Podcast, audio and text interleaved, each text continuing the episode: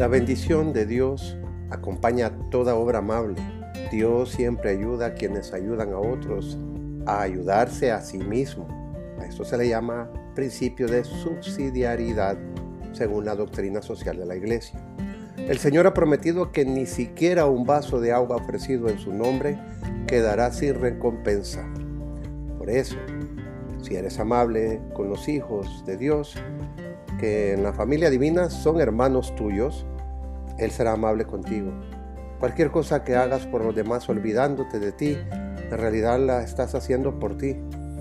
Como dice sabiamente el Antiguo Testamento, echa tu pan sobre la superficie de las aguas, que al cabo de un tiempo lo encontrarás de nuevo. El amor recibirá de manos de Dios la mejor y más preciada recompensa, su amor. Si el amor nunca llegara a encontrar eco en este mundo, lo hallará sin duda en el cielo. A Dios nadie lo ha visto jamás, dice San Juan. Si nos amamos unos a otros, Dios permanece en nosotros y su amor alcanza en nosotros su perfección. Si nuestro Padre Celestial ama a cada uno de sus criaturas incluso al mayor pecador, ciertamente ama más aún a quienes demuestran de un modo especial, con sus pensamientos y sus obras amables, que son hijos suyos.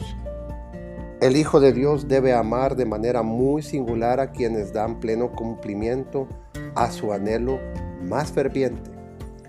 Si guardáis mis mandamientos, permaneceréis en mi amor, como yo he guardado los mandamientos de mi Padre y permanezco en su amor. Juan 15, 10. El Espíritu Santo, Espíritu de amor divino, se siente especialmente atraído hacia aquellos cuyas almas están animadas por su Espíritu y arden con el fuego de su divino amor.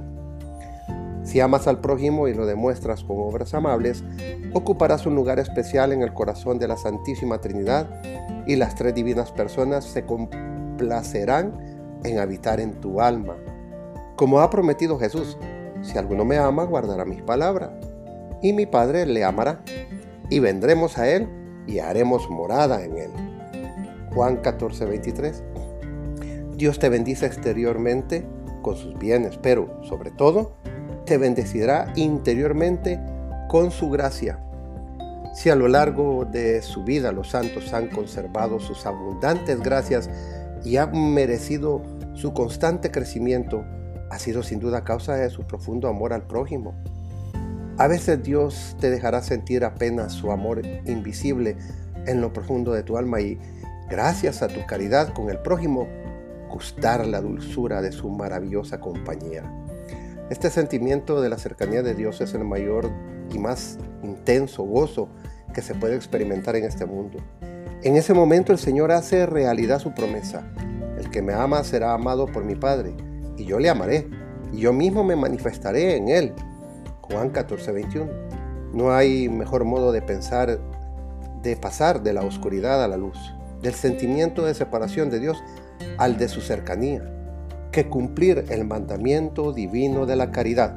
Si eres amable, Dios nunca se olvidará de ti. Su amor se hará visible en las copiosas bendiciones que recibes. Dichoso el que se cuida del débil, el Señor lo librará el día de la gracia. El Señor lo guardará y le dará vida. Lo hará dichoso en la tierra. No lo entregará al deseo de sus enemigos. El Señor lo asiste sobre el lecho del dolor. Mulles todo su lecho cuando cae enfermo. Así dice el salmista. Salmo 41 del 2 al 3. No hay nada tan cierto como que el amor de Dios recompensa con tanta generosidad como ha prometido, dad y se os dará. Echarán en vuestro regazo una buena medida, apretada, colmada, rebosante, porque con la misma medida con que midáis, se os medirá. Lucas 6:38. Me quedo hasta acá en los próximos episodios. Bueno, en el próximo episodio trataré sobre dos puntos en particular. Las obras amables son fuente de felicidad y merecen el perdón de los pecados. No te los pierdas. Espero que les estén sirviendo. Por favor, coméntenme, compartan estos podcasts. Síganme en mis redes sociales como arroba el blog del formador católico en Facebook e Instagram. suscríbanse perdón, a mi podcast, denle like, activen la campana para que les notifique de los nuevos episodios. Y en la Semana Santa, el próximo domingo, espero eh, les estaré informando un poco sobre eh, los días y los horarios de los podcasts, de los episodios especiales extra que vendrán a ser la reflexión sobre las siete palabras de Jesús y propiamente el de la Pascua. Bien, me quedo hasta acá. Soy José Mendoza, promotor católico. Esto ha sido Catholic Podcast. Muchas gracias y hasta la próxima.